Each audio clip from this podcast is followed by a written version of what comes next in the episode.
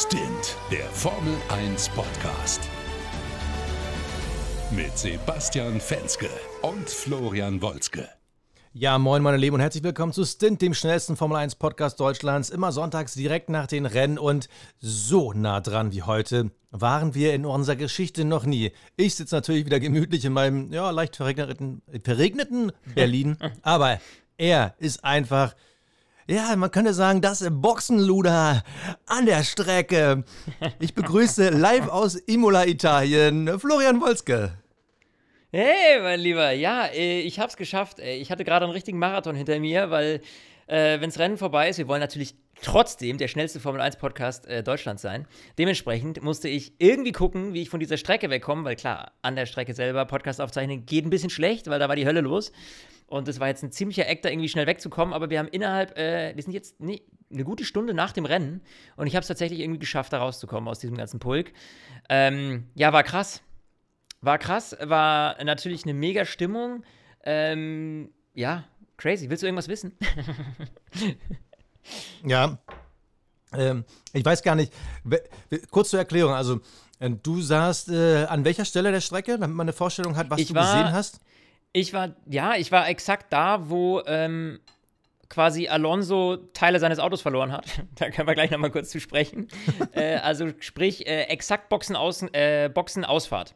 Auf der langen Stadtzielgerade Boxenausfahrt, also wir haben immer ganz genau sehen können, wer da gerade wie rauskommt und so. Das war echt ganz also, cool. Also kurz vor der ähm, Schikane quasi, vor der ersten Schikane, wo Ricciardo auch Sainz dann rausgekickelt hat. Genau. Also e eigentlich exakt gegenüber von der Boxenausfahrt. Also da, wo quasi die, die, die, die Wand quasi von der, von der Ausfahrt endet. Ne? Also da, wo die Strecke sich mit der, mit der Boxenausfahrt verbindet. Also, oh. ähm, ja, war geil. Äh, nur, man, naja, wie soll ich sagen, also du, dadurch, dass du halt keine Kommentatoren und nichts hast, ähm, ist natürlich der, ja, ist der Überblick nicht so da, wie wenn du jetzt zu Hause auf der Couch sitzt und das Ganze irgendwie mit Audio und allem drum und dran hörst. Ähm, die Stimmung ist natürlich mega, mega, mega geil. Keine Frage. Und da so dabei zu sein, ist super geil, aber der Überblick fehlt ja natürlich so ein bisschen. Also, wir haben so ein, so ein Live-Bild schon gesehen auf so einem Screen, der war so schräg gegenüber.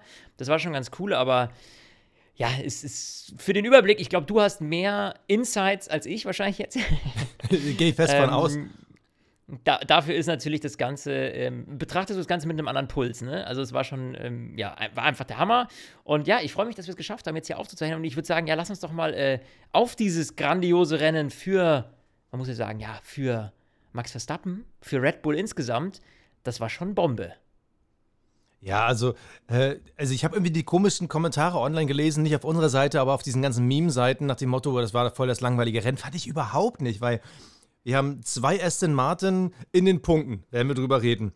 Wir haben Ferrari mit ihrem dunkelsten Tag des Jahres und vor einem Jahr hätten sie sich wahrscheinlich noch richtig gefreut darüber.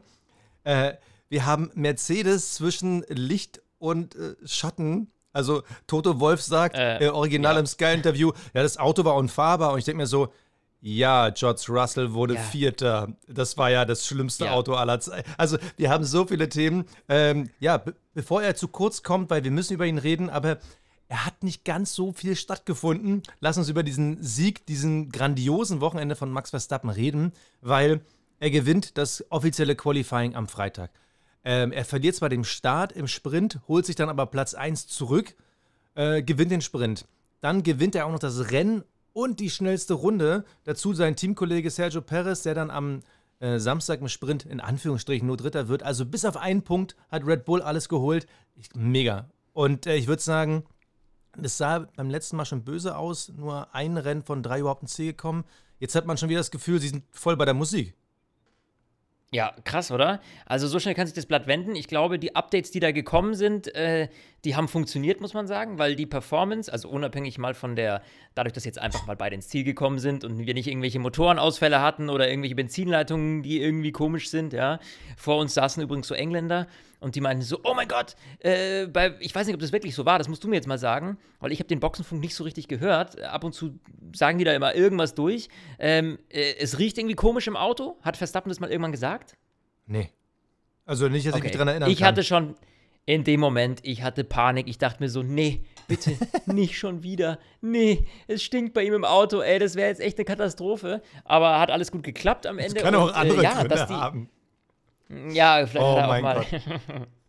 ähm, äh, ja, nee, also das muss ich sagen, das ist natürlich grandios. Und das ist für, für, für Red Bull jetzt, glaube ich, auch ähm, so ein bisschen dieser Selbstbewusstseinskick, den es jetzt nach dem Knick am Anfang der Saison vielleicht auch so ein bisschen gebraucht hat. Ähm, Doppelsieg, was soll ich sagen? Also, ähm, ja, und Max, darf man auch nicht vergessen, Max hat das Ding souverän gemacht, klar. Der Start gestern, also beim Sprint, nicht so gut, aber der hat sich ja immer wieder rausgerettet. Und heute, auch an der Strecke, ich sag's dir, wir haben ja immer die Abstände gesehen. Dadurch, wenn die natürlich straight an dieser langen Geraden an dir vorbeifahren, in welch kürzester Zeit der einen gewissen Abstand, ein ein Polster rausfahren konnte, das war natürlich schon wieder grandios. Und ja, also, was soll ich dazu sagen? War eine absolute Max Verstappen-Show. Ja, also das, so war es auch am Fernseher. Ich bin halt mal gespannt, weil bisher hätte ich jetzt ganz klar gesagt, oder ich vermute mal, du bist da relativ ähnlich bei, der Ferrari wirkt wie ein guter Allrounder und mit äh, Ja. Ausschlägen nach oben, wo er halt dann dominant ist. Und der Red Bull hatte jetzt auch in Australien so ein bisschen Schwächen, ähm, viel Reifen gebraucht. Dieses Mal wirkt es anders, weil eigentlich ist Imola ja eine Strecke, die tendenziell auch ein bisschen Reifen braucht. Und das war heute so gar nicht zu sehen. Klar, es hat geregnet, ist schwer zu vergleichen, Ja. aber ich habe das Gefühl, dass die Ich glaube- Updates, die Red Bull gebracht hat, richtig reinhauen. Richtig. Ich glaube auch, die gehen genau in die richtige Richtung. Die sind auf Augenhöhe, äh, mindestens mal auf jeden Fall mit Ferrari. Also die beiden geben sich, glaube ich, nicht viel aktuell. Das haben wir ja auch gesehen, ähm, als es dann um den Kampf von äh, Perez und, und Leclerc ging am Ende. Dass äh, ja, da einfach äh, zwei auf Augenhöhe kämpfen. Das war dann am Ende ein Fehler von Leclerc, der ihm das einfach gekostet hat, der dann halt, ja, dummerweise ihm das Podium gekostet hat. Aber äh, grundsätzlich, glaube ich, können wir das, was wir letztes Jahr zwischen Mercedes und ähm, Red Bull gesehen haben, dieses Jahr auf jeden Fall wieder erwarten. Muss man ganz ehrlich sagen, aber dann halt eben mit Ferrari und Red Bull. Und jetzt kommen wir zu unserem ersten Werbepartner und äh, ich stelle mal kurz eine Frage rein. Und zwar, was haltet ihr denn von Flammkuchen mit Bärlauchschmand und Bacon? Karibisches Curry mit Passionsfrucht oder Basti, wie wär's denn zum Beispiel mit einer herzhaften Gnocchi-Pfanne? Ja, ich sag mal, klingt lecker, aber das sind alles Dinge, ganz ehrlich, die würde ich mir normalerweise vielleicht im Restaurant bestellen, aber auf die Idee kommen, das alles selber zu kochen, äh, ja, komme ich ehrlich gesagt nie, weil ich finde es super kompliziert, dann irgendwie Rezepte raussuchen und äh, dann äh, den Supermarkt fahren, das alles einkaufen, dann hast du von allem irgendwie zu viel, weil du die Sachen so abgepackt fertig kaufst. Aber danke, es gibt HelloFresh. Und ich sag's euch, wir nutzen das jetzt beide, Basti, du und ich, äh, schon ein bisschen äh, länger. Also ich nutze es tatsächlich jetzt seit fast zwei Jahren schon regelmäßig. Und das ist einfach so entspannt. Du bestellst einmal die Woche, suchst dir die Gerichte aus, die du haben willst. Die kommen dann zu dir nach Hause geliefert, in der Box. Fleisch und so, alles gekühlt, null Stress. Die stellen das vor deiner Haustür ab. Du kommst von der Arbeit nach Hause abends. Die perfekte Zutatenmenge steht da. Die Anleitung, super simpel. Glaubt mir, ich bin echt kein High-Professional-Koch, ganz im Gegenteil. Schön mit Bildern und so. Keep it simple und es schmeckt mega geil und es ist abwechslungsreich. Und ähm, ja, es ist halt echt äh, einfach es ist einfach entspannt. Es macht Spaß zu kochen, auch für Menschen, die eigentlich nicht so gerne kochen. Das ist, glaube ich, äh, der Kern des Ganzen. Also HelloFresh, der Hammer, Basti. Und ähm, ja, wir haben da was. Man merkt richtig, man merkt richtig, du, du hast gerade alle voll auch. Adjektive aufgezählt, die du kennst, weil du so mega begeistert bist. Ich möchte noch einen zutun, den du aus meiner Sicht vergessen hast. Du kochst auf einmal Dinge, von denen du nie gedacht hättest, dass du sie kochen kannst. Ja, das Nicht sag nur, ich ja. dass du sie nie Eben. machen würdest, sondern Richtig. dass du hättest nie gedacht, dass du die kannst. Das ist so einfach. Deshalb gibt es halt HelloFresh. Deshalb bestellt man sich die Box. HelloFresh ist einfach die wöchentliche Lösung für eine ausgewogene und leckere Ernährung. Und wer das mal ausprobieren will, für alle Hörerinnen und Hörer haben wir natürlich einen Rabattcode. Bis zu 80 Euro Rabatt, je nach Boxgröße, gibt es verteilt auf die ersten vier Boxen in Deutschland mit unserem Code HFSTINT. Alles groß geschrieben, alles zusammen, HFSTINT. Und wer uns aus der Schweiz zuhört, der bekommt bis zu 140 Schweizer Franken, je nach Boxgröße, auf die ersten vier Boxen. Probiert's einfach aus, Leute. Genau. Es ist wirklich unfassbar geil. Genau. Den Code, den gibt es für Neukunden. Da könnt ihr es mal ausprobieren. Und äh, kostenlosen Versand für die erste Box ist auch noch mit dabei. Also in diesem Sinne, HF-Stint, klickt euch rein. Alle Infos in den Show Notes. Apropos Podium gekostet. Nur mal so eine Randnotiz, weil ich fand es einfach mega, diese Info, weil es mir selber gar nicht aufgefallen ist. Und zwar hat uns äh, bei Instagram der liebe Leo geschrieben und der hat mich darauf aufmerksam gemacht, äh, beziehungsweise ich zitiere mal, was er geschrieben hat. Ich möchte anmerken, dass Bottas ohne den versauten 12-Sekunden-Boxenstopp einfach mal straight aufs Podium gefahren wäre. Ja, ja stimmt halt total. Ich meine, klar, da war natürlich der, der Patzer von Leclerc, dem ich ihm gar nicht so übel nehme, muss ich ganz ehrlich sagen, weil er war halt heiß wie Frittenfett, er wollte halt Gas geben und dann passieren so eine Sachen mal. Ist halt nicht schlimm, ja. ist halt beim Regen, weißt du halt nie, wo es ein bisschen nasser ist. Aber Valtteri Bottas, der ist so ein bisschen unterm Radar gefahren, weil dieser Boxenstopp ihm wirklich versaut hat. Am Ende war er, ähm, ich gucke nochmal nach, neun Sekunden hinter Lando Norris. Also der Alpha auch wieder wahnsinnig gut. Ähm, natürlich McLaren saubere äh, Schnur gefahren, Lando Norris dann am Ende Platz 3. Natürlich wäre Platz 4 realistischer gewesen. Äh, mit Science brauchen wir gar nicht drüber reden. Aber Danny Ricciardo da hinten, letzter geworden. Ja, gut. Bitter, bitter, bei, bitter. Bei Danny Ricciardo lief ja alles schief, was schief gehen kann. Erst äh, humpelt er da ein bisschen zu heftig über den inneren Körb, äh, rauscht dann in, in, in, in Science rein. Ja, das war im Grunde genommen das, was Science das Rennen versaut hat. Der konnte ja am Ende überhaupt nichts dafür.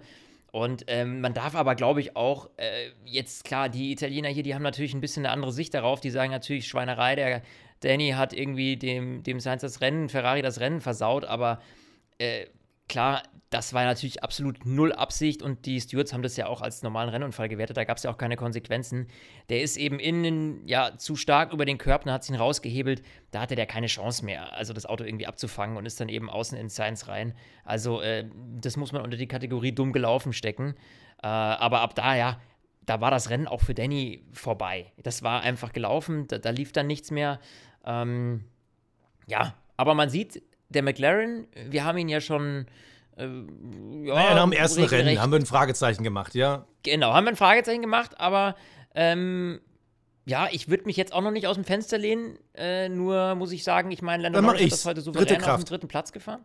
Ja, also ich, Kraft, ich lehne genau. mich aus dem Fenster. Dritte Kraft ist momentan, glaube ich, safe eine Bank. Also äh, auf einer ähnlichen, auf ähnlichem Niveau wie Alfa Romeo. Da ist halt das Problem, dass die ja. Fahrer dort qualitativ zu unterschiedlich sind zwischen äh, Joe und Bottas. Aber für mhm. mich ist McLaren wieder voll da. Also Absolut. best of the rest. Aber ähm, ja, lass uns mal noch mal kurz zu Sainz kommen. Also klar, ähm, für den Unfall kann er nichts. Also er hat diese Woche um zwei Jahre verlängert. Äh, Finde ich einen guten, wichtigen Move, um Ruhe bei Ferrari reinzukriegen. Schade für Mick. Aber äh, wie es bei Mick aussieht, müssen wir nachher eh noch mal drüber reden. Er wirkt aber jetzt schon sehr unter Druck. Also das Qualifying am Freitag, das war nicht seine große Glanzstunde. Er konnte im Sprint einiges verbessern. Ah, aber grundsätzlich ist Sainz eigentlich jetzt schon in einer schwierigen Situation. Natürlich sind es erst vier Rennen von 23, aber kurz nochmal, du weißt ja, ich liebe Zahlen. 17% der Saison sind schon gefahren.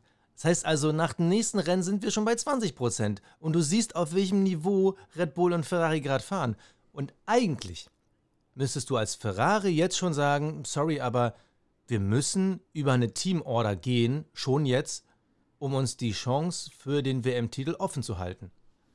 Oder ja. findest du, ich übertreibe gerade? Also ich finde, mhm. eigentlich musst du jetzt schon anfangen, umzudenken. Naja, gut, aber die Frage ist ja auch, ähm, ist Leclerc nicht von Haus aus schon der Stärkere aktuell bei Ferrari? Also brauchst du künstlich gerade eine Teamorder? Oder läuft nee, das aber wenn du in die Situation kommst, von allein?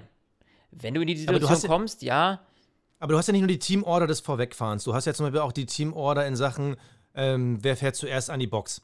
Also das ist ja zum Beispiel, ich weiß nicht, wie es bei Ferrari und Red Bull gelöst war, bei Mercedes hieß es ja jahrelang immer, ähm, dass sich das von, von Rennen zu Rennen wechselt, beziehungsweise es dann die Regelung gab, wer vorne ist, darf zuerst kommen oder entscheiden, ob er reinkommt oder nicht.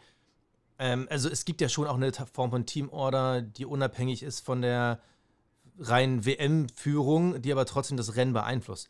Und äh, ich muss, würde ganz klar als Ferrari-Seite sagen, man merkt Sainz, er kommt nicht ganz so gut klar wie Leclerc, hat auch jetzt schon so ein bisschen was für Business, wo ja. ich glaube ich sagen würde, ich würde ihn eher ein bisschen bremsen, um zu sagen, ey, deine Zeit kommt, deine Chancen werden auch kommen, aber im Zweifel jetzt schon für Charles. Ja, ich sag mal so, da, da würde ich, das, das würde ich jetzt noch gar nicht so äh, so damit so offensiv in die Diskussion gehen, weil ich finde, ähm, noch hat sich diese Situation ja noch nicht ergeben. Und B, glaube ich schon, dass das ja bei Red Bull umgekehrt das gleiche Spiel ist. Also Sergio Perez ist, äh, wie haben die Briten heute Morgen gesagt, äh, Minister of Defense, die vor uns saßen. Ja, schon, Sergio hat, Perez, den Titel hat er schon mehrfach bekommen, ja. Minister of Defense, ähm, ja, hat er, hat er, hat er, ja, so ist es ja auch, ne? Und, und ähm, deswegen, das ist ja bei beiden Rennstellen das gleiche Spiel.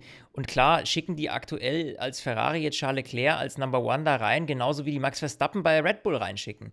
Äh, um die beiden geht es dieses Jahr. Da, da lege ich mich auf jeden Fall schon mal fest. Also, wenn jetzt nicht einer irgendwie plötzlich Totalausfälle hätte, aber das sind die ja. beiden, die um die WM kämpfen werden.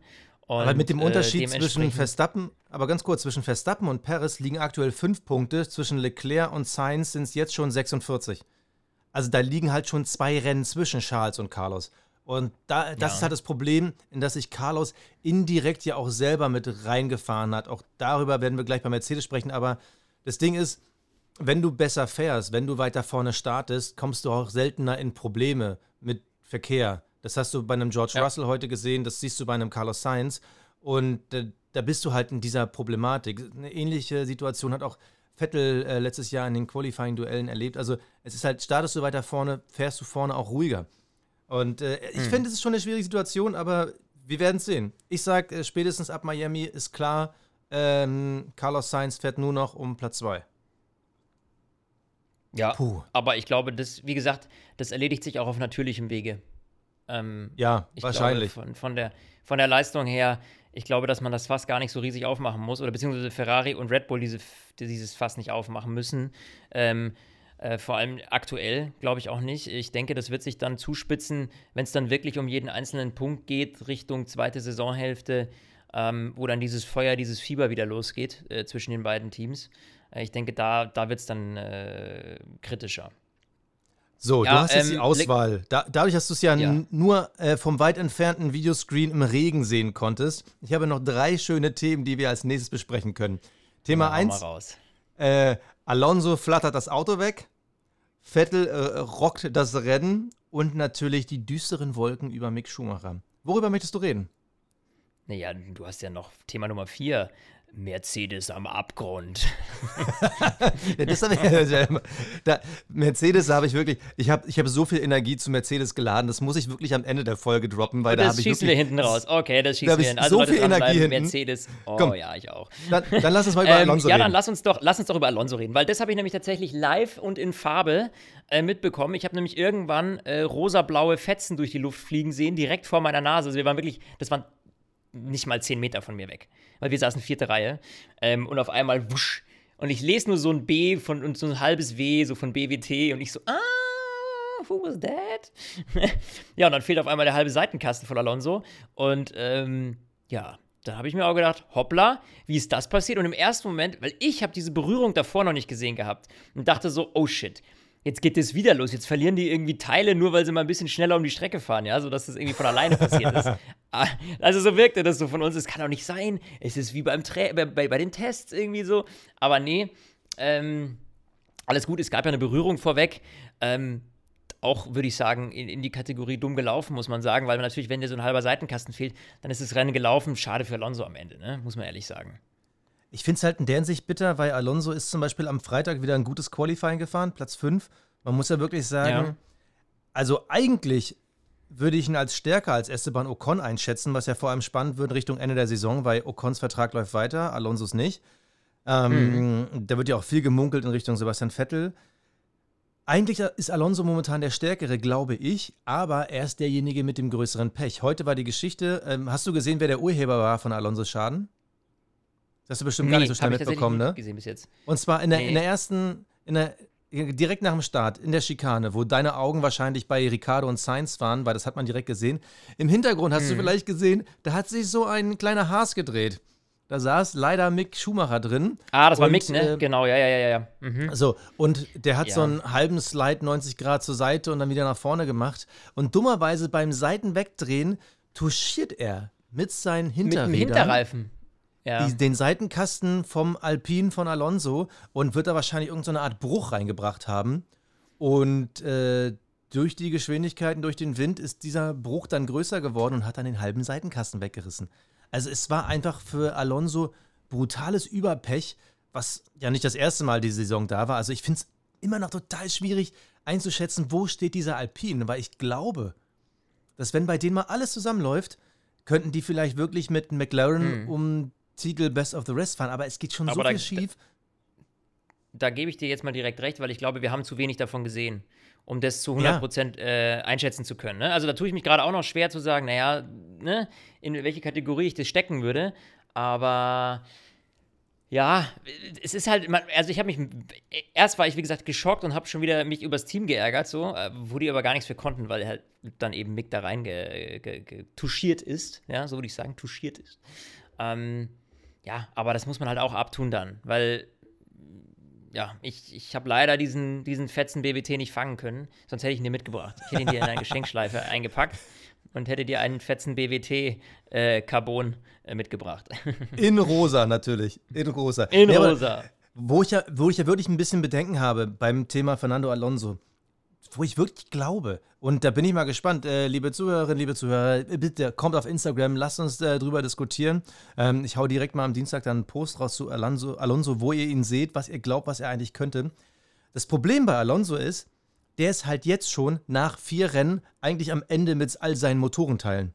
Also, äh, nur mal zur Übersicht. Verbrennungsmotor hat er schon den dritten drin. Turbolader hat er schon den dritten drin.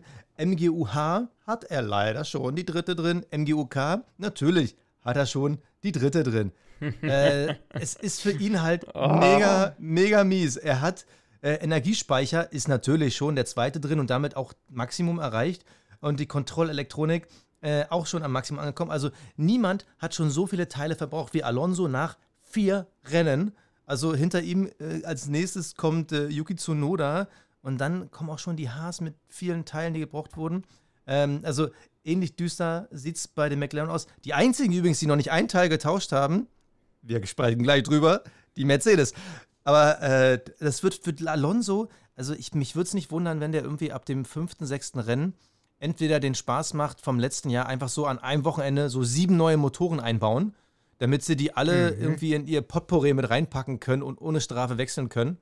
Ähm, oder der wird halt irgendwie ab Rennen 6 dann halt jedes Mal eine Gridstrafe bekommen, ähm, wo ich mich, wo dann, glaube ich, die Formel 1 dann auch gefragt ist, ihre, äh, ihren Strafenkatalog zu überdenken, weil das ist ja natürlich für den Zuschauer der maximale Abturner. Aber ich will noch nicht zu kritisch sein. Ich wollte nur mal warnen, ich finde es schade um Alonso und Alpine und auch Ocon, der an sich ja keine schlechte Saison fährt. Ja, absolut. Sollen wir, ähm, was hast du als nächstes Thema oder willst du schon? Ich, ich bin so heiß auf Mercedes, weißt du, das ist mein Problem.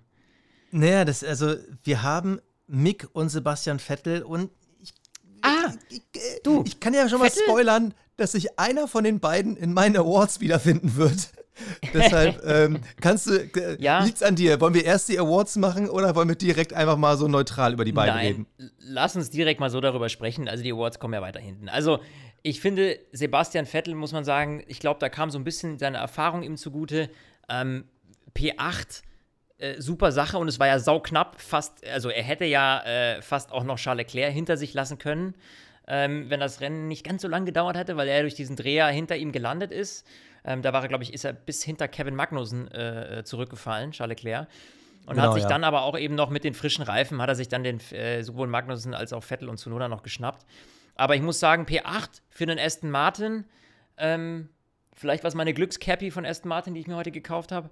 Äh, ähm, du hast sagen, dir eine Aston äh, Martin Cappy geholt? Äh, ich habe mir eine Aston. Ja, sie sieht einfach vom Design her am coolsten aus. Das ist einfach das. Aber das ist. Ja, Finde ich mega. Ja. Ähm, und äh, das war eine rein optische Entscheidung. Das hat jetzt nicht, dass ich jetzt irgendwie krasser Fanboy wäre oder sowas, also überhaupt nicht. Äh, ich finde die einfach nur, und ich liebe Aston Martin so als Automarke, muss man dazu sagen. Ähm, ja, auf jeden Fall, äh, Sebastian Vettel hat heute da einfach wahnsinnig souveränes Rennen hingelegt. Ja, keine Fehler gemacht, hat sich aus allen Scharmützeln rausgehalten, muss man sagen. Und äh, P8 mit einem Aston in der aktuellen Situation ist schon eine super Sache. Aber da muss man auch sagen, Lance Stroll auf P10, ähm, ja, ist für Lance Stroll und in einem Aston Martin auch äh, nicht schlecht. Ja. es, äh, man kann sich anders sagen. Also ich finde, Vettel ist ein wahnsinnig gutes Wochenende gefahren. Natürlich hatte er mhm. ähm, im Sprint wenig Chancen, wo es dann halt wenig geregnet hat. Aber im Qualifying, finde ich, hat er seine Stärken bewiesen, ist am Ende äh, wie ich finde, äh, beachtlich Platz 9 gefahren mit einem Auto, wo man eigentlich sagen muss, das gehört da vorne ja einfach überhaupt nicht hin. Ähm, hat seinen Teamkollegen da deutlich in die Schranken verwiesen. im Sprint selber, es ist halt, wenn du halt auf den weißen Reifen fährst und einfach nur rausdonnerst, da kann natürlich der Aston Martin nicht mithalten. Aber heute, wie er sich einfach ähm, vor allem am Anfang gut rausgehalten hat, gut überholt hat, äh, konzentriert und fokussiert war, das war einfach nur mega. Also ich hätte es ihm gegönnt, ähm, Platz 7 auch ins Ziel zu bringen. Aber da war halt Yuki Tsunoda, der kam halt am Ende und da hast du halt einen Unterschied gesehen. Im Endeffekt haben Lance Stroll und Vettel heute zusammengearbeitet, weil Lance Stroll hat gefühlt äh, 40 Runden irgendwie den, den Bus gespielt und das komplette Mittelfeld aufgehalten. Und das hat im ja. Endeffekt Vettel wirklich den Arsch gerettet, weil so kam von hinten niemand. Weil Kevin Magnussen, das war der Einzige, der quasi konstant immer hinter Vettel gefahren ist, der hatte heute aber nicht so viel Power. Also ähm, man merkt halt, dass der Haas nicht mehr im Rennen die nach vorne fährt, sondern auch tendenziell nach hinten. Ähm, das ist ja das gleiche Problem, mhm. was auch ein Aston Martin hat. Im Gegensatz zu, zu Alpha und McLaren, die im Mittelfeld nach vorne gucken, ist es halt bei, bei Aston Martin und Haas, dass die momentan nach hinten gucken. Und da hatte Vettel einfach die beste Situation. Da hat er sich, in diese Situation hat er sich reingefahren. Also ähm, ich, gefühlt für mich das beste Rennen seitdem er bei Aston Martin ist, das war einfach wirklich, wie schlecht das Auto ist, was er da rausgeholt hat, das ist wirklich der Wahnsinn. So, ja. weißt du, ich glaube, so krass habe ich lange nicht mehr positiv auf Vettel gesprochen, aber es ist halt.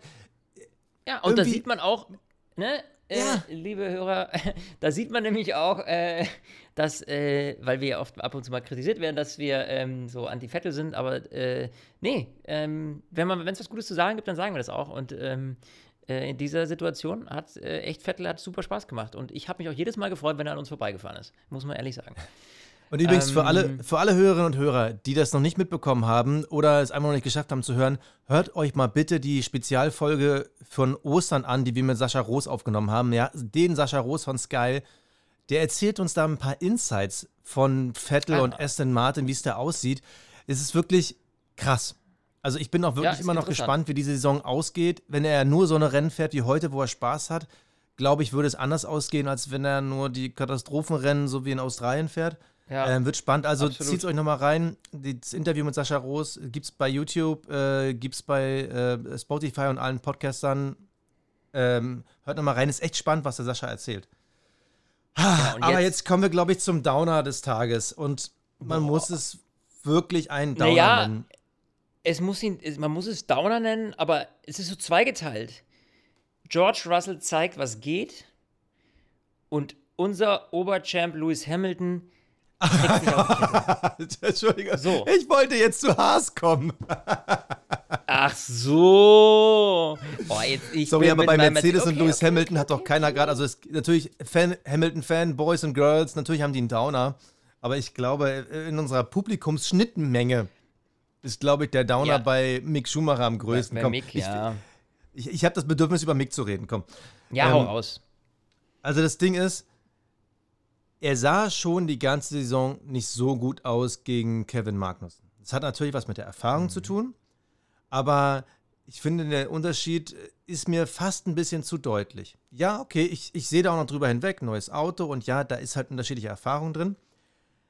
Aber es ist auch so, dass Kevin Magnussen weniger Fehler macht. Und ja, da ist Mick Fehler. momentan, Mick ja. momentan, der zieht die Fehler so ein bisschen an.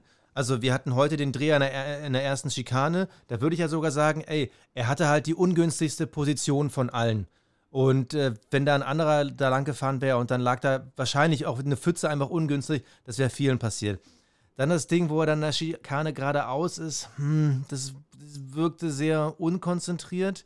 Ja, er wollte da einer Kollision ausgehen. Ähm, äh, ich glaube, Latifi war in dem Moment vor ihm. Es war, glaube ich, ein Williams. Ja, aber diese, diese kleinen Fehlerchen dieses Jahr, die häufen sich ein bisschen. Und momentan finde ich, ist es ganz klar bei Haas, wer der bessere Fahrer ist in diesem Auto. Und ich wünsche mir, weil ich glaube, heute wären sie drin gewesen, die Punkte. Ich wünsche mir, dass da ein bisschen mehr Konstanz reinkommt und äh, also er wirkt mir in den Interviews danach so, ja, also heute jetzt zum Beispiel, da wurde er bei Sky gefragt, so, ja, woran hat es gelegen? Äh, war es das Wetter, war es das Auto? Und er sagt, ja, ein Mix aus beidem. Wo ich mir denke, so, ja, aber fairerweise muss man sagen, die anderen hatten halt auch Autos und die anderen hatten auch Wetter. Und ähm, du bist halt ja. Vorletzter, du bist halt Vorletzter geworden und äh, hinter dir war nur noch ja. Daniel Ricciardo. Also, also ein, ein bisschen. Ich, ich, ich mag den Jungen, ich finde ihn cool. Ich finde auch, dass der halt nicht so wie alle anderen sofort rumflucht, sondern halt Holy Cow. So, aber ich habe manchmal das Gefühl, dass so ein bisschen so die, die, die, die Selbstkritik auch in dem, was er sagt, mir fast ein bisschen zu kurz kommt, obwohl es selbstkritische Punkte geben muss. Und das ist so eine Sache ja. momentan, ich bin so ein bisschen orientierungslos ich, als Fan von ihm. Ich glaube, dass er aktuell selber nicht genau weiß, woran es liegt. Und das ist auch der Grund, warum er so antwortet in Interviews. Weil ich glaube, dass er den, den, den Schalter gerade nicht umlegen kann. Ich meine, man darf nicht vergessen, das andere Extrem Kevin Magnussen, wir haben viel über ihn geschimpft in den letzten Jahren, ähm, aber jetzt durch dieses Comeback, der brilliert im Moment also so weit würde ich sogar gehen, das zu sagen. Also auch was ich heute jetzt an der Strecke, wenn du da wirklich mal, ich, ich habe mich so ein bisschen auch auf Magnussen eingeschossen gehabt heute und so immer wieder gesehen, wie er so gefahren ist und der wird in den Rennen, die Rennperformance, die stimmt noch nicht vom Haas, da wird er immer so ein bisschen hinten durchgereicht, aber ähm, was der auf kurze Zeit äh, reißen kann, die Manöver, die er fährt, ähm, sehr professionell, sehr gut und ähm, nicht mehr so diese Rampensau wie noch vor ein paar Jahren. Also der hat sich echt weiß nicht, als hätte er dieses reife Sabbatical-Jahr gebraucht, so. Äh, der hat sich echt verdammt gut gemacht und das ist ein verdammt schwerer Gegner als Teamkollege für Mick auch. Also nicht, dass Mick jetzt, weißt du, ich will jetzt nur nicht, dass es irgendwie so, so danach aussieht, dass ähm, Mick jetzt irgendwie wahnsinnig abgefallen wäre oder sowas. Ich glaube einfach nur, dass dieser Wechsel von einem Nikita Mazepin zu einem Kevin Magnussen halt extrem ist. Und Kevin Magnussen wirklich äh, wie die Engländer vor mir gesagt haben, K-Mac, K-Mac, der echt, äh, der echt was reißt aktuell. Also, also ich, nach oben ich will ihn ja auch nicht schlecht reden, um Gottes Willen. Das, das äh, steht mir auch gar nicht zu in de, der Hinsicht. Aber ich, es ist halt bei mir so als, als Fan, und wir sind ja immer noch zwei Fans, die miteinander reden, und ich bin so, das, ich finde es halt so schade, weil ich mich so drauf gefreut habe und dachte so, Mann, der ja, hat Mazepin wirklich so rund gelutscht. Und ähm, jetzt kommt bestimmt Kevin Magnussen. Sorry, ich kenne ihn noch von früher. Jetzt wird er volle Breitseite und jetzt fährt Kevin Magnussen in die Punkte. Die haben jetzt irgendwie, ich glaube, 15 Punkte haben die schon. Ähm, Magnussen davon ja. 15 gemacht und äh, Mick Schumacher zusammen mit Nico Hülkenberg und Nicolas Latifi noch Nuller. Also, Mann, selbst Lance Stroll und Alex Albon haben mehr Punkte. Und das ist halt momentan so, wo ich als Fan so ein bisschen Frust habe und ja. mir dann irgendwie so auch einrede und irgendwie nach Begründungen suche und keine, keine finde. Ja, verstehe ich. Und äh, da geht es mir aber genauso. Also ich, ich kann bei ihm nicht. Also es ist die Konstanz, die halt irgendwie fehlt. Er hat vielleicht das Auto noch nicht so 100% verstanden. Und ähm, ja, also mir fällt jetzt auch schwer, so ein bisschen äh, irgendwie die, diesen, diesen, diesen genau einen Punkt zu finden, woran es liegt. Und ich glaube, das ist eben das, was ich vorhin gesagt habe, dass er selber nicht genau weiß, wo gerade das Problem ist. Aber mei, wir haben jetzt 17 Prozent der Saison. Ich würde sagen, lassen wir ihm jetzt mal ein bisschen Zeit, schauen mal, wie er sich entwickelt, wie er sich mit dem Auto, wie er Stück für Stück besser klarkommt. Ich meine, er hatte ja auch diesen heftigen Einschlag und sowas. Also, das sind ja auch so Sachen, die, glaube ich, mit einem jungen Fahrer noch viel machen. Ähm, und vielleicht fehlt ihm einfach so ein bisschen das Vertrauen in den Wagen noch. Weißt du, vielleicht ist es das. also meine ähm, große Hoffnung ist die, die ich auch in der Formel 2, wo einfach mitten in der Saison ist bei ihm der Schalter umgelegt worden, auf einmal war er dominant. Das ist auch weiterhin die Hoffnung, die ich habe, dass dieses Jahr ja. der Schalter kommt. Aber es ärgert mich trotzdem, weil es ist halt Kevin Magnussen. Er fährt nicht gegen, gegen, gegen Max Verstappen. So, er fährt halt mhm. gegen Kevin Magnussen. Und das ist. Ah! Ja, das, das ist halt das. Aber Kevin Magnussen hat sich auch gemacht. Also, das ist ja. eben das, was ich sagen will. Das ist jetzt nicht der Kevin Magnussen ist von damals, sondern es ist wirklich, der kommt mit dem Auto verdammt gut klar, der fährt wahnsinnig souverän, der zeigt, was er drauf hat ähm, und der schafft alles aus dem Wagen rauszuholen. Also das ist schon ein sehr guter Kevin Magnussen, so gegen den er jetzt gerade antreten muss. Naja. Auf jeden Fall, wer, ähm, wer gegen, also Lewis Hamilton ist in einer ähnlichen Situation. Der muss gegen den verdammt guten George Russell gerade ankämpfen. Und ähm, schon wieder haben wir die Situation. George Russell P4 ähm, und äh, Lewis Hamilton dümpelt einfach hinter einem Alpha Tauri, okay, hinter einem Williams, ja. Der sitzt hinter Alex Albon und Pierre Gasly. Äh, und da muss ich ehrlicherweise sagen, ich verstehe es nicht.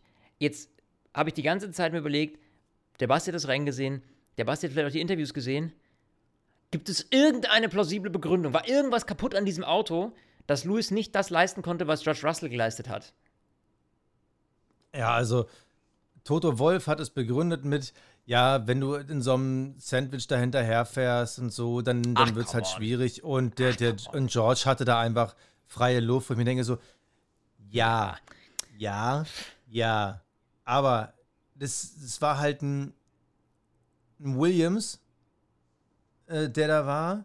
Und verdammte Axt nochmal, war das nicht sogar Lance Stroll vor ihm? Jetzt muss ich gerade, jetzt bin ich gerade selber kurz durcheinander. Äh, äh, also, sorry, aber Nee, Quatsch, Entschuldigung, Gasly. Er hat ja die ganze Zeit gegen Gasly gekämpft. Äh, ähm, ja. Ich denke mir so, Alter, es war halt Alpha Tauri, Williams und davor ist halt ein Aston Martin mit Lance Stroll gefahren. Ihr seid Mercedes. Ja. Also, ja, es ist schwierig, aber was ist das Problem und vor allem, warum scheint nur Lewis Hamilton das Problem zu haben? Weil du siehst nämlich genau, okay, ähm, das haben wir auch äh, im Sprint gesehen, da übrigens auch bei George Russell wenn der Mercedes in der Situation ist, dass andere vor ihm auch DRS nutzen können, dann ist da vorbei. Dann, dann ja. gefühlt drückt, drücken die auf DS, DRS und nichts passiert. Auto wird nicht schneller. Also das ist schon verzwickt, wenn sie in einer falschen Situation sind. Aber es kann doch nicht sein, George Russell 4 und Lewis Hamilton 13. Lewis Hamilton Platz 7 der Fahrer-WM, jetzt auch noch Norris vor ihm, nur ganz knapp vor Valtteri Bottas. Ähm, also ich verstehe nicht, warum die keine Lösung für ihr Problem finden. Tote Wolf sagt beim letzten Mal noch, es ist nur Physik und dafür gibt es immer eine Lösung. Dann kommen die jetzt mit den ersten Mini-Updates, wo sie halt nur ein paar Flügelchen irgendwie an den Rückspiegel geschraubt haben. Sie haben das Problem einfach immer noch nicht verstanden. Und ich frage mich jetzt, kommt jetzt zu Miami der große Wurf oder, äh, oder worauf wollt ihr warten? Also Ralf Schumacher hat es am Wochenende gesagt, das Problem ist, die Probleme auf der Strecke, wenn du halt äh, einen äh, Bodenbelag hast, wenn du halt mal ein paar Hubbel auf der Strecke hast, das kannst du halt im Windkanal nicht übertragen, weil der Windkanal fährt immer auf einer geraden Strecke. Aber ich, also ich verstehe es nicht. Und ich kann den Leuten, ich kann wirklich allen, allen, die gerade zuhören, wirklich nur die Instagram-Seite empfehlen, weil jetzt muss ich sie gerade mal selber nochmal raussuchen. Ähm, Aerodynamics, das ist halt, das ist halt wirklich Formula.aerodynamics. Und da könnt ihr euch wirklich mal, das sind wirklich Detailaufnahmen und Analysen, wie die einzelnen Bauteile von den Autos gemacht sind. Und ähm, man konnte jetzt nach dem Science Crash sehen, wie der Unterboden von Ferrari gebaut ist. Und ich denke mir so, Mercedes baut's doch einfach nach. Ihr habt jetzt Detailaufnahmen, baut's doch einfach nach, wenn ihr scheinbar euer Problem nicht gelöst bekommt. Aber erzählt mir doch nichts von, ja, Louis, sorry, wir haben dir ein falsches Auto gebaut. Äh, nie. Äh, nee, ihr wisst es einfach nicht. Und ich muss doch nicht, also sorry, Lewis, ich habe dir ein falsches Auto gebaut. Also ich muss doch in einer, wenn ich die Performance eines Lewis Hamilton habe, ja, einer der größten Rennfahrer aller Zeiten, dann muss ich doch mit einem George Russell mithalten können. Irgendwie. Also, ich, ich will jetzt hier kein, kein Bashing oder so betreiben und ihn jetzt mega schlecht reden, um Gottes Willen, der Mann hat Unglaubliches geleistet, aber ich verstehe diesen Abstand nicht. Ich verstehe aktuell diesen Abstand nicht, äh, dass George Russell es schafft, mit einem Mercedes auf P4 zu fahren und Lewis Hamilton eben mit Abstand nicht. Das ist was, was ich nicht kapiere. Und ich meine, klar, wir hatten die Situation, lange gab es ja in diesem Rennen, das muss man auch mal dazu sagen, es gab ewig kein DRS. Ja? So, über 30 Runden einfach kein DRS. Und als es das dann gab, dann war es so, dass immer sowohl Pierre Gasly als auch Lewis Hamilton DRS hatten, äh, hinter Alex ja. Albon. So, Pierre Gasly kam nicht an Williams vorbei und Lewis kam nicht an Gasly und schon gar nicht am Williams vorbei. So, das heißt, ähm, die haben sich quasi immer hintereinander in der Schleife da gehabt. Und es war wirklich so, jede Runde, ich habe dieses Dreiergespann immer auf dem Schirm gehabt. Ich habe immer gesehen, okay, jetzt kommt Alex Albon und dann dahinter direkt, zack, Gasly, zack, Hamilton.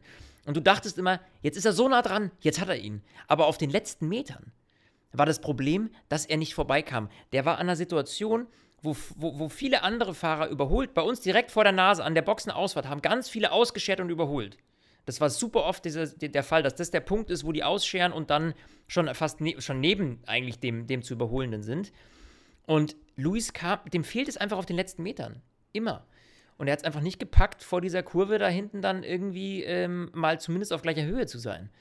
Also, ich meine, super verteidigt von Pierre Gasly, muss man im Umkehrschluss auch sagen. Ja, also der hat da auch einiges geleistet, weil Luis schon immer sehr nah dran war. Aber der hatte nie eine Chance, da wirklich. Also, das war nie, nicht mal kritisch. Ja, muss man ehrlicherweise also, sagen. Also irgendwie, irgendwie hat man das Gefühl, der Mercedes, weil sie halt noch ihre Probleme haben mit dem äh, Bouncing, die sind halt wirklich gerade so Backstein im Wind, ne? Also aerodynamisch funktioniert da gar nichts, wenn man halt bedenkt, dass der McLaren, der ja auch einen Mercedes-Motor hat, dass die wirklich in einer anderen Liga fahren. Die haben sich einfach so verzettelt in ihrer Aerodynamik, wo sie einfach nicht mehr rauskommen also es ist krass. Und mittlerweile bin sogar ich soweit, ja, wir haben lange gesprochen darüber, Saisonstart, wo ich noch meinte, die werden am Anfang schlecht sein, aber zu, zum Ende der Saison, zur zweiten Hälfte sind die halt da und dann brutal dominant. Mittlerweile verliere ich diesen Glauben, weil ich es so seltsam finde, dass die keine Lösung finden. Und Ja. wie gesagt, es, es ist ja noch nicht mal so, dass sie jetzt was komplett krasses Neues versuchen. Sie haben ja bisher viel an der Abstimmung gearbeitet und halt kleine Flügelchen gebracht. Und mal einen neuen Heckflügel, glaube ich. Aber so der große Wurf, der große neue Unterboden, hier, das war, das war dieses Wochenende. Da kam Ferrari, kam mit einem neuen Unterboden. Und das siehst du halt bei Mercedes nicht. Und du hast halt wirklich das Gefühl, sie verstehen es einfach nicht, wo es herkommt. Und da denke ich mir so, krass. Äh, und dann ist es nicht nur, dass sie es auf der einen Seite nicht verstehen, sondern dass halt ein Lewis Hamilton so verzweifelt ist, dass er gar, gar nicht drauf klarkommt. Und äh, uns schreiben auch super viele Leute. Wie gesagt, unsere Community ist wahnsinnig ähm, äh, im, immer im Austausch. Das finde ich so spannend. Aber auch einige schreiben, ja, jetzt sieht man ja, dass der Lewis ja gar nie so gut war, sondern immer nur das beste Auto hatte. Da bin ich nee, das absolut stimmt dagegen. ja nicht.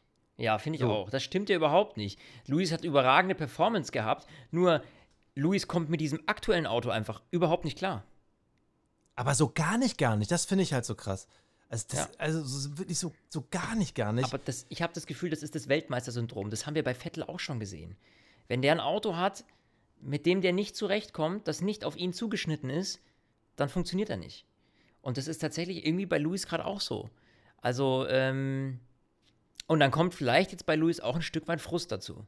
Darf man auch nicht vergessen. Ich meine, du bist es gewohnt, äh, jetzt äh, acht Jahre lang ein Top-Auto zu haben. Und jetzt kommt das. Ähm, ne? Ja, den Frust hat man ja am Freitag schon gemerkt. Also das war ja am Freitag nach dem Qualifying, da hieß es ja schon, es gibt so ein bisschen Garagenbeef. Und ich finde es halt interessant, ähm, wie unterwürfig sich da Toto Wolf zeigt, dass er die Schuld immer sofort auf sich zieht und sagt, "Nein, ich bin schuld, wir sind schuld, der Lewis kann nichts dafür. Was halt interessant ist, weil George Russell kann es halt. Das finde ich halt, also wir, wir wissen ja schon seit der Zeit von Niki Lauda, dass es halt heißt, man muss halt Lewis Hamilton pflegen, den muss man immer loben, den muss man in Watte packen und sowas. Und genau das macht Toto auch gerade, aber er ist halt in der Situation, dass Lewis halt gerade nicht sein Nummer 1 Fahrer ist. Und das macht halt die ganze Dynamik im Team ähm, schwierig. Also das, das, das sorgt für eine große Gefahr. Und ich finde es halt spannend, wie lange er, also Toto Wolf, diese Reden noch so halten kann. Weil zu sagen, ja, wir bauen halt kein gutes Auto, das kannst du halt nie sagen, wenn dein zweiter Fahrer auf vier fährt. Also schwierig. Na, habt ihr euch schon mal in die Eier geschnitten?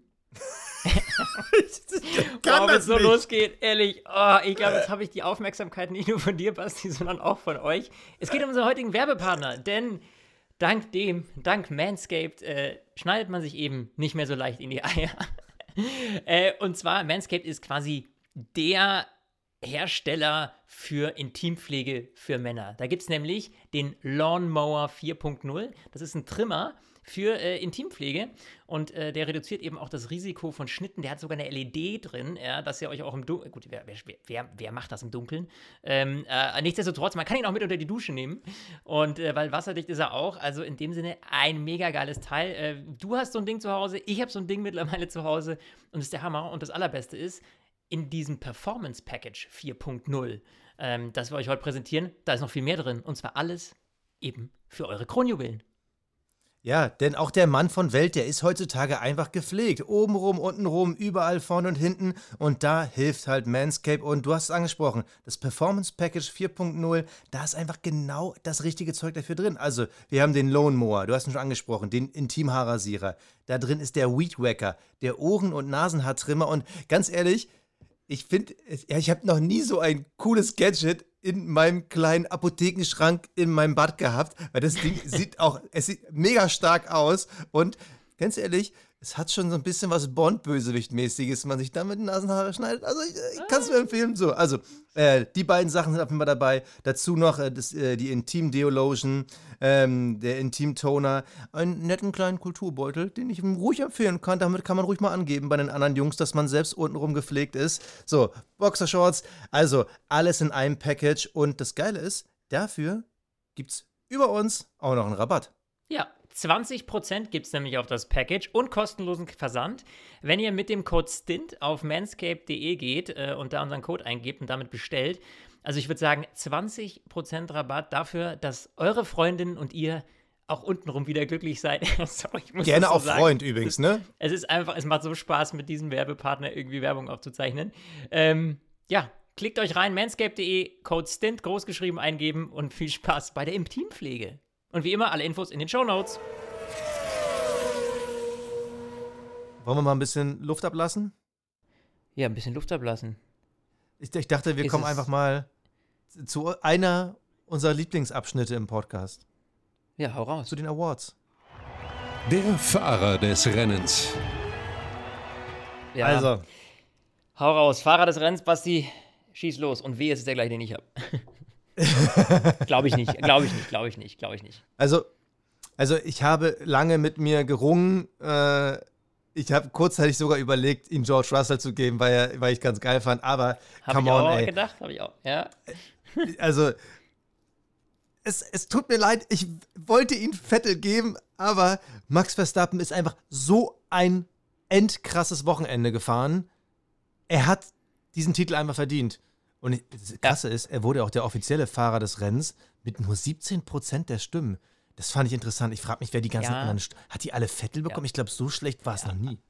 Nee, erkläre ich dir jetzt gleich, weil ich habe nämlich auch noch einen komplett anderen. oh, okay. ja, und zwar, ähm, und das ist, glaube ich, ich habe den wahrscheinlich auch deshalb gewählt. Wahrscheinlich, wenn ich nicht an der Strecke gewesen wäre, hätte ich ihn nicht so gewählt. Aber das, ja, was Walter Bottas uh. hier abgerockt hat, der am Ende ja fast noch George Russell geknackt hatte. Also wir haben ja wirklich die letzten Runden, wir haben ja nur noch gefiebert für Valtteri, dass der sich jetzt den Russell noch schnappt. Und das war einfach so ein, ich dachte mir so, das war so ein In-Your-Face Mercedes, ja. So, ihr habt mich rausgeschmissen, mir egal, ich bin mit Alpha besser als ihr. So, das war jetzt echt der Hammer, ja. Also, dem hat echt nicht viel gefehlt. Ich sag dir noch zwei Runden, ein, zwei Runden und ähm, der hätte den Druck so stark erhöht auf George Russell, ähm, dass er den wahrscheinlich auch noch geschnupft hätte und das mit einem Alfa Romeo. Ähm, ja, der Mercedes ist nicht gut, aber ähm, Valtteri Bottas auf 5 in einem Alpha und knapp davor gewesen, den Mercedes noch wegzuschnupfen. Fehlerfrei, super Rennen gefahren. Ähm, ich gönn's ihm. Ich gönn es Valtteri Bottas von Herzen, deswegen ist er für mich Fahrer des Rennens, dass ich das mal sagen werde. Also, ich bin, ich verstehe dich total. Äh, mich beeindruckt er auch momentan. Also, ich bin halt gespannt, wo die noch hinfahren können. Der Cockpit Klaus. Jetzt ja, kommen wir äh, an einen Moment, der um, äh, schwierig. Du fängst ja. diesmal an. Du fängst Ich fange an. an und ich weiß, dass ich weiß, dass ich, ich, ich überlasse dir das Drama und ich sage Lewis Hamilton, weil ich nicht verstehe, wie ein George Russell auf P4 fahren kann. Ähm. Und er da hinten, also äh, ja, dass er gerade nicht gefragt hat, äh, are there still points? Are there still points? ja. Also, ähm, ich glaube, für die Erfahrung, die Lewis Hamilton hat, im Vergleich zu einem George Russell, müsste er eigentlich derjenige sein, der auf P4 ist und George Russell, ähm, der, der es versemmelt. Aber dem ist nicht so und deswegen muss ich echt sagen, sorry Luis, aber bei so einem vergeigten Wochenende, auch wenn das Material schlecht ist, aber dein Kollege zeigt, was dann im Zweifel doch noch drin ist. Dementsprechend Cockpit Klaus für mich heute Lewis Hamilton. Ich muss zugeben, du überrascht mich, weil ja. den hätte ich gerade so gar nicht auf der Liste gehabt. Also klar, äh, Gründe sprechen dafür, aber ich, wir haben wie immer ähm, unsere aktuelle Umfrage bei Instagram gemacht in den Stories. Wer ist euer Cockpit Klaus? Und ich sag mal, es ist knapp. Aber es sind so ähm, 40% für Charles Leclerc. Wie gesagt, kann man mit dem Dreher fast verstehen, aber immerhin hat der Junge gerade versucht, ein Rennen zu fahren, Gas zu geben, zu überholen. Also, das finde ich jetzt gar nicht so schlimm. Aber ich sag mal, 10% Daniel Ricciardo und 50% Mick Schumacher. Und da muss ich sagen, mhm. sorry, aber in das Horn stoße ich heute auch. Also mein ja. Cockpit Klaus, wer ja, nicht weiß warum, spult einfach mal 15 Minuten zurück. Ähm, mein Cockpit Klaus ist Mick Schumacher. Das Kapperl des Rennens. So. Da, das Kapperl. So, jetzt komm, komm, hier, hau ihn raus, so. hau ihn raus. Ich komm, ich hau ihn raus, ich hau ihn raus. Ich zieh mein Kapperl vor Sebastian Vettel. Ja, yeah, Mann, der hat mich einfach begeistert das Wochenende. Das war endlich ja, mal, da durfte okay. ich mal Fanboy ja. sein. Das fand ich richtig, richtig geil. ja, ähm, verstehe ich, kann ich voll und ganz nachvollziehen, emotionale Entscheidung ähm, und äh, der hat es fachlich echt gut gemacht. Äh, für mich sind es tatsächlich ähm, die Jungs von, äh, die Ingenieure von Red Bull, die diesen Unterboden so äh, auf links gezogen haben, dass da plötzlich diese, diese Performance rauskommt. Ähm, nur ja. denen ist zu verdanken, dass wir hier Platz 1 und 2 ähm, so souverän ähm, Red Bull stehen haben und dementsprechend, äh, ja, Ziegs Kappel vor den Ingenieuren hier äh, bei Red Bull. Ja. Wow. So, jetzt haben wir ja zwar schon viel Podcast-Zeit um, aber jetzt würde ich trotzdem gerne noch mal ein bisschen was von deinem Imola-Wochenende wissen. Also äh, Formel 1 ja, ist ja nicht so leicht. Mich. Also ähm, schon mal für alle unsere Zuhörerinnen und Zuhörer, ähm, Bekannter von dir, also eine Reisegruppe von ein paar Kumpels von dir, da ist einer Corona-bedingt ausgefallen, du bist dann quasi nee, eingesprungen? Gar nicht. Die haben, oder wie, wie, wie die, die, die, haben sich abends gemütlich äh, äh, das eine oder andere Bierchen gegönnt äh, vor zwei Wochen, haben sich dann gesagt, komm, lass mal vier Tickets kaufen für, äh, äh für, für, für Ding, äh, für Imola. Wir sind ja nur zu dritt. So. Aber egal, einen vierten finden wir schon noch. Ja, und einen Tag später hat mir das Telefon geklingelt. Hey Flo, hast du Bock mitzukommen? Ach so! Ähm, so ich war das, das aber tatsächlich. Falsch verstanden, okay. Nee, so war das tatsächlich. Da ist dann zwar einer ausgefallen, den haben wir dann wieder anders aufgefüllt, aber ursprünglich genau, die Jungs waren zu dritt. Das stimmt. Ähm, äh, ja, da, danke an dem Fall äh, an äh, Jürgen Steckermeier, ja, der mich angerufen hat, gesagt hat, Flo, hast du Bock? Ich sage, ja klar, bin ich am Start. Ging dann alles sehr, sehr schnell und spontan und wir hatten ja Glück, dass diese Tickets überhaupt noch, eigentlich war das ausverkaufte Hütte, aber die haben neben die Haupttribüne quasi an der Boxenausfahrt nochmal eine Tribüne aufgebaut. Und dadurch wurden nochmal Tickets freigegeben. Ähm, und dementsprechend, da haben wir welche von gehabt. Genau. Äh, ja, und das ist also, muss man ehrlicherweise sagen, es ist natürlich geil, an so einem Rennen ähm, da live dabei zu sein, mit dem ganzen, mit diesen ganzen, mit dem ganzen Drumherum. Ähm, klar, ich sag mal so, jetzt dadurch, dass eben jetzt das Rennen so ein bisschen schlecht für Ferrari ausgegangen ist, war die Emotion dann, also dieses klassische, äh, die Italiener, die dann irgendwie da total ausflippen, das hatten wir halt nicht. Also überhaupt nicht. Ähm, äh, und ja, also ich habe so das Gefühl, dass dieses ganze Rahmenprogramm drumherum so ein bisschen das hat so ein bisschen, muss ich leider sagen, irgendwie so ein bisschen zu wünschen übrig gelassen. Ich weiß nicht, ob das noch aufgrund von Corona ist, dass man irgendwie sagt, naja, wir sind noch nicht so ganz sicher, was man alles machen kann. Ähm, also ich hätte mir äh, für da, dafür, dass es ein Formel 1 Rennwochenende ist, so ein bisschen mehr Action drumherum gewünscht, ehrlicherweise, muss ich sagen. Also, Gab es Rahmenrennen? Also du hattest ja die, die Formel 2. Ja, ja, also wir hatten, ähm, wir, wir hatten Formel 3, Formel 2 und ähm, äh, Porsche Cup. Ähm, mhm. Und ich kann es euch auch nur noch mal sagen, also der Sound der Formel 2 ist geiler als der von der Formel 1. ähm, und ja, mei, gut, klar, du hast die anderen Rennserien und so und auch der Porsche Cup, das war schon cool. Äh, aber ich meine jetzt unabhängig von, den, von dem Rahmen Sachen, die auf der Strecke passieren. Weißt du, das Ganze drumherum. Du hast ja dann einen riesen Park und so in Imola, ist ja mega schön gemacht eigentlich. Aber außer ein paar Würstelbuden war da halt nichts. So ja, du konntest da so ein bisschen Sim-Racing fahren und äh, was wir auch gemacht haben, irgendwie so, äh, so Reifenwechsel-Challenge machen. Aber wo ist jetzt hier irgendwie, weiß ich nicht, David Getter, der abends auflegt oder sowas? Also jetzt mal übertrieben gesagt, aber weißt du, sowas hätte ich mir irgendwie gewünscht, so als, ja, es war halt nichts drumrum geplant. Es waren halt die Rennserien und that's it. Weißt du, ich meine? Ja, ja. Und ähm, ja, bei den Ticketpreisen, die mittlerweile aufgerufen werden, muss man ehrlicherweise sagen. Das wollte ich jetzt mal wissen. Also, sag mal, sag mal eine ja. Zahl. Also, Formel 1 ist ja ein teurer Sport, das, ohne Zweifel. Ich finde, man darf ja. sowas mal als Highlight machen, aber es ist jetzt nicht so, was der Normalo jetzt irgendwie viermal im Jahr schafft. Aber sag nee. mal so mit Flüge, Unterkunft, Ticket, was, was hast du hingelatzt? Ja, also ich sag mal, so ein Wochenende am Gardasee kannst du davon auch machen. Aber easy. Für, also, also fürs Ticket. Also, äh, ich war ja 2012 Hockenheim. Ähm, ja. Ich hab's halt seitdem, also die letzten Jahre ja sowieso mit Kinderkriegen und äh, Corona, den ganzen Mist. Ich will ja seit Jahren wieder unbedingt hin. Ähm, 2012, ähm, da hatte ich, glaube ich, allein für die, die Tickets waren, glaube ich, irgendwie 400 Euro das Wochenende. Und hast natürlich noch Unterkunft, Anfahrt und so, also ein Tausender. Ja, aber da bist du gar nicht flöten. Du, eben, da bist ein Tausender weg, ja, ja, genau. So musst du es rechnen. Also, ähm, und das ist, weißt du, ich meine, wenn du irgendwie hier 400, 500 Euro für ein Ticket zahlst, Ja, keine Ahnung. Also dann, dann, dann muss doch irgendwie, also dann erwarte ich mehr als nur das Rennen. Weißt du, ich meine? Das ist so das, was ich nicht so ganz nachvollziehen kann. Ähm, also, äh, was hatte ich damals? Ich hatte auch den Porsche Cup und ich hatte halt die Formel 2, was dann halt aber noch ein ziemlich geiles Zusatzprogramm war, wenn auch schlecht organisiert. Ähm, das, äh, ich weiß gar nicht, müsste aber eigentlich, äh, gibt es das immer noch, weil ich sehe die Videos. Du hast ja so eine Art Fahrerpodium, wo halt die Fans dann irgendwie, also die, die Fahrer reden äh, auf so einem Podium und beantworten ein paar Fragen und dann gab es so Autogrammstunde, was ja, bei das gibt's mir alles halt nicht, aber das ist halt das, das ist halt das Problem. Aber das, war halt, halt das war halt geil. Ja, das, das verstehe ich und ähm, ich glaube, das hätten sie wahrscheinlich auch gemacht, wenn natürlich die Corona-Situation nicht noch da wäre. Wir hatten zwar ausverkaufte Hütte und pff, also Maske musste man auch irgendwie nirgendwo tragen, ähm, aber ähm, was wollte ich sagen? Äh, du kamst natürlich nicht nah ran. So. Ja, also ja.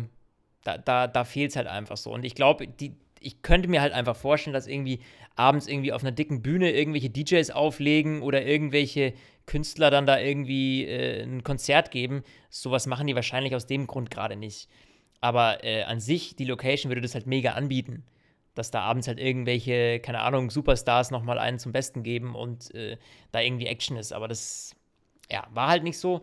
Ähm, andererseits, mei, ich meine, wir lieben die Formel 1 und für die Liebe tut man viel. Und deswegen, äh, äh, um Gottes Willen, äh, war dieses Rennen nicht irgendwie umsonst, sodass ich sage, ich würde es nicht empfehlen. Naja, auf keinen Fall, Leute. Also, äh, wenn ihr die Zeit. Das ist halt ein, was meine ich ja, es ist ein Highlight. Das, ist nicht wie ein, Bundesliga. Äh, Eben. Es ist nicht wie so, wie so, ein Dauerkartenabo ja. vom ja. Fußball, Eben. sondern es ist halt es ein geht, Highlight. Genau, es ist ein Highlight und es geht um die Emotion, die vor Ort ist. Weil vom Rennen selber kriegst du nie, nie, nie, nie so viel mit wie zu Hause vom Fernseher. Das muss man ehrlicherweise sagen. Auch wenn du den Screen hast, aber dann äh, labern die hier irgendwann auf Italienisch so. Ja, das Einzige, was du irgendwie verstehst, ist der Charles Leclerc äh, oder Max Verstappen. Äh, ja, so. Und Luis Hamilton. Aber du weißt nicht, was sie reden. Also, außer wer Italienisch spricht, ist natürlich super. Dann, dann kriegst du schon mehr mit, aber natürlich ohne ohne äh, Sascha Roos und Ralf und sowas, weißt du, ohne die Kommentatoren, ohne den Boxenfunk so wirklich zu hören ist es halt schwierig, dann dem Rennen in den Einzelheiten zu folgen. Also du, wenn jetzt einer irgendwie ausfällt, du weißt nicht warum.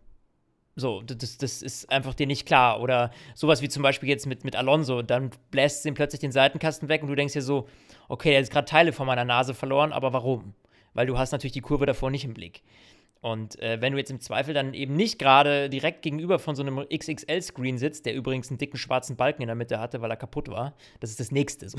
Das sind auch so Sachen. Ja, muss man ehrlicherweise auch sagen, so die Qualität ähm, der, der ganzen Anlage in Imola, die müsste mal überholt werden, sagen wir es mal so. Also, äh, ja, das darf halt auch nicht sein, dass ich bei dem, bei der krassesten, äh, bei der krassesten, ähm, bei der krassesten, beim krassesten Motorsport-Event äh, oder der Motorsport-Serie äh, der Welt irgendwie dabei bin und dann funktionieren, dann haben die Screens irgendwie Pixelfehler oder komplett schwarze Balken. Das sah aus, wie wenn die Bildzeitung irgendwie, keine Ahnung, so ein Verbrecherfoto pixelt. Äh, das, das darf halt auch nicht sein. Verstehst du? Das, das, das muss einfach dann stimmen. Ähm, ja, dementsprechend. Also, es war ein bisschen. Aber interessant. Ja. Aber interessant, ohne jetzt dann eine neue Baustelle aufzureißen im Gespräch, aber äh, wenn du halt die modernen Grand Prix siehst, wenn du halt Bahrain siehst, Mexiko, da hast du halt ja, kein äh, Vergleich. die von dir angesprochene Party drumherum. Da hast du halt die das modernen ist, Screens, da hast du halt das, das Entertainment-Programm komplett, drumherum. Kom komplett andere Nummer. Also Imola ist so, da, da, die, die haben die Formel 1 zu Gast, aber es passiert nichts anderes außer das. Und du musst halt irgendwie, ja, also ich, ich glaube, dass die, dass Abu Dhabi oder sowas oder generell, also die, die, oder auch Monaco wahrscheinlich, ja, da ist natürlich eh die kranke Party schlechthin, ja, mit, mit allem drum und dran, was da noch dazukommt, ja. Da ist Imola halt extrem, ich nenne es mal traditionell, ja, so würde ich sagen. Also ich weiß nicht, ob in Monaco so viel Party ist. Ich war ja einmal da zur, zur Rallye Monte Carlo und diese Stadt ist ja, wenn sie keine Formel-1-Strecke hat, finde ich persönlich total langweilig. Es ist einfach nur eine eng geschnittene, super kleine Stadt rund um ein Hafenbecken also da, da, hat mich nichts animiert zum Party machen. Mhm. Äh, aber gut, ich war auch nicht bei der Formel 1 da. Glaube aber nicht, dass dann so groß, also nicht so, so öffentliche Partys. Also dann ist halt ein bisschen auf dem Boot, okay. und halt im Casino. Aber ich glaube, ansonsten passiert in Monaco da gar nicht so viel. Ja, aber ich Aber meine, ja, gut, es gibt andere Orte, äh, ich denke mir auch in Vegas zum Beispiel, jetzt, wenn dann die Formel 1 da mal stattfindet, oder jetzt dann auch in Miami, da wird 100 Pro mehr los sein. Also die Amis, die werden sich da nicht lumpen lassen. Äh, ich bin safe, dass die da irgendwie richtig Halligalli machen werden.